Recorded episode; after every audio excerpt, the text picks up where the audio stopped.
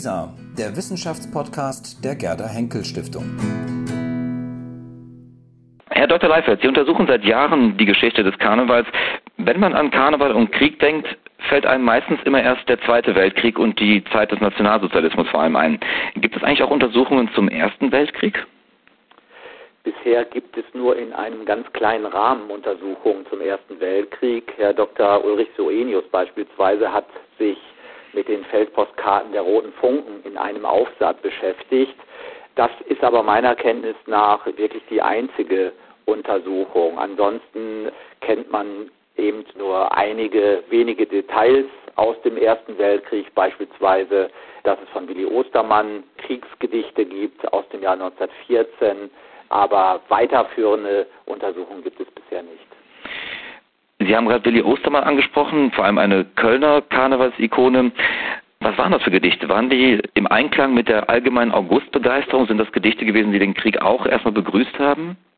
Absolut. Aus den Gedichten spricht wirklich sehr deutlich die Kriegsbegeisterung. Sie müssen sich vorstellen, das beginnt mit einem Gedicht, da verabschiedet die Mutter ihren Sohn, sagt, mach dir keine Sorgen, du kannst beruhigt in den Krieg ziehen, auch wenn es uns wirtschaftlich nicht gut geht. Ich komme klar und wichtig ist, dass du für Deutschland eben an der Front stehst und wenn du zurück bist, freuen wir uns alle und macht dem Kind, ihrem Sohn Mut. Und so geht das eben weiter, dass man die Kriegserfolge beschreibt. Ostermann berichtet etwa von russischen Kriegsgefangenen, berichtet von Erfolgen in Frankreich, wie schnell man vorangeht und ähnliches mehr. Hat der Erste Weltkrieg den Karneval eigentlich insgesamt unterbrochen oder wurde trotzdem die Session eingehalten Jahr für Jahr? Gibt es dazu auch einiges? Ja, das ist also ganz typisch für Kriege, für Krisensituationen insgesamt. Das betrifft auch wirtschaftliche Krisenzeiten. In diesen Jahren der Krisen ist der Karneval generell unterbrochen, der öffentliche, der offizielle Karneval. Also wie im Zweiten Weltkrieg auch, wie in der Wirtschaftskrise 1923 beispielsweise, hat man also im Ersten Weltkrieg auch darauf verzichtet, von Seiten der Karnevalsgesellschaften und des Dachverbandes öffentlich Rosenmontagszüge zum Beispiel durchzuführen. Und das entspricht natürlich auch der Direktive der Obrigkeit. Man sollte und wollte dann auch nicht feiern, wenn die Nachbarn, wenn andere Kölner beispielsweise an der Front stehen, Not leiden, in Todesangst sind. Das ziemte sich einfach nicht und man beließ es dann bei etwas Stammtischtreffen. Man wollte also das Vereinsleben nicht ganz aufgeben, sondern traf sich dann mehr oder weniger hinter verschlossenen Türen und tauschte sich da aus. Und ein ganz wichtiger Aspekt dabei war eher die Unterstützung der Vereinsmitglieder, die an der Front standen. Die wurden also mit Liebesgabenpaketen, mit Briefen etc. eben deutlich unterstützt. Und vor dem Ersten Weltkrieg hat man sich sehr deutlich auch, allerdings dann natürlich humoristisch, in den Rosenmontagszügen und auch in den Sitzungen beschäftigt mit dem Krieg. Also ich erinnere da an den Rosenmontagswagen der Roten Funken. Da stand dieser Wagen 1914 unter dem Motto der Armeebedarf und die Funken kamen dem Armeebedarf nach, indem sie eben für Nachwuchs sorgten. Das war in etwa dargestellt auf diesem Wagen und das ist natürlich schon ein wenig kurios, wenn man dann bedenkt, was ab August 1914, also wenige Monate nach diesem Rosenmontagszug, dann Realität wurde. Denkt man an den Karneval in Köln, gerade auch zur Preußenzeit, hatte er vor allem ja auch immer etwas Subversives. Er hat sich ja vor allem über die Obrigkeit, auch über das Militärwesen der Preußen lustig gemacht. Hat sich das völlig verändert in Zeiten der späteren Kriege, also gerade jetzt auch, wenn man jetzt an den Ersten Weltkrieg denkt, dass es im Grunde nicht mehr um Subversion geht, sondern vielmehr sozusagen um Bejahung des Bestehenden? Das hat sich im Grunde genommen schon früher verändert. Und zwar seit den etwa 1850er Jahren hat sich das schon verändert, dass also der Karneval nicht mehr nur subversiv war und Verulkung der Obrigkeit und des Militärs bedeutete, sondern, wie es so schön heißt, das Rheinland ist in Preußen aufgegangen und 1859 beispielsweise hat man schon Napoleon III. als Kriegstreiber dargestellt und die Preußen eben als die Friedensfürsten. Und das setzte sich dann in der Folge fort, dass man etwa die Reichseinigung 1870, 71 gefeiert hat, den Sieg der Preußen über Frankreich. Also das beinhaltete wirklich von den 1850er Jahren an mehrere Aspekte und Faktoren, nämlich zum einen immer noch die das lustig machen über die Obrigkeit, aber gleichzeitig auch diese Faktoren der Herrschaftsstabilisierung, des Feiern der Nation, auch des Imperialismus, der Kolonialisierung und so weiter und so fort. Und das betrifft dann eben auch die Kriege, in denen man eben das Deutsche Reich und das Kaiserreich unterstützt hat. Sie haben gerade schon angesprochen, dass in den Stammtischgesellschaften, die sich dann während des Krieges sozusagen gehalten haben, dass man dort vor allem auch derer gedachten, die jetzt als Vereinskameraden beispielsweise, auch der Roten Funken, die an der Front stehen. Wie haben die Soldaten an der Front Karneval erlebt? War das wichtig für die Menschen, die sozusagen um ihr Leben bangen mussten? Spielte der Gedanke an Karneval überhaupt irgendeine Rolle an der Front? Das war sehr wichtig, das können wir zumindest ansatzweise schon sagen.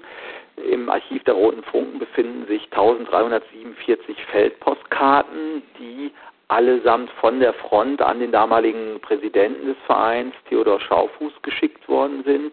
Und im Gegenzug hat Theodor Schaufuß eben die Roten Funken an der Front unterstützt mit Liebesgabenpaketen und hat eben dieses gemeinschaftliche Zusammenstehen initiiert. Er hat also gesagt, in der Notzeit müssen wir zusammenstehen und müssen uns austauschen. Und anhand dieser Feldpostkarten, die überliefert sind, wird sehr deutlich, dass eben der Karneval und vor allen Dingen die Kameradschaft und die Gemeinschaft sehr, sehr wichtig war für die Karnevalisten.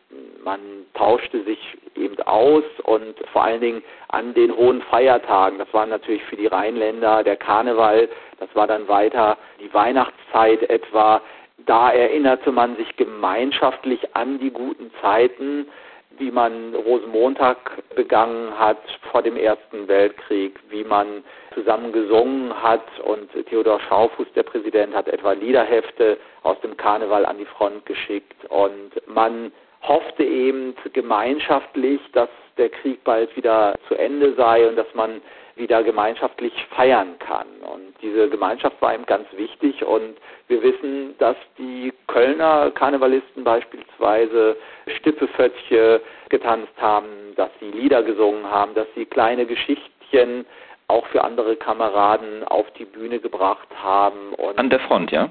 Äh, an der Front. Und das weiß man ja auch aus anderen Zusammenhängen, dass das für die Moral ganz, ganz wichtig war und dass man eben zumindest für einige wenige Stunden dieses entsetzliche Leid und diese Todesängste etc. vergessen konnte. Und das war natürlich für die Karnevalisten wie auch für die anderen Menschen an der Front ganz wichtig. 1918 ist der Krieg vorüber, das Kaiserreich zu Ende gegangen, die Weimarer Republik setzt ein. Wie hat das den Karneval verändert? Wann gab es beispielsweise die ersten Rosenmontagsumzüge wieder nach dem Krieg? Das hat noch einige Jahre gedauert, bis der Karneval, der offizielle und öffentliche Karneval wieder einsetzte. Das hing natürlich mit der Besatzungszeit. Das Rheinland war ja bis 1926 noch besetzt zusammen und natürlich mit der wirtschaftlich schwierigen Zeit, so dass man erst 1927, also doch einige Jahre nach Ende des Ersten Weltkrieges, erst wieder den ersten Rosenmontagszug, der hieß damals noch Kappenfahrt, weil er noch sehr klein gehalten war in Köln.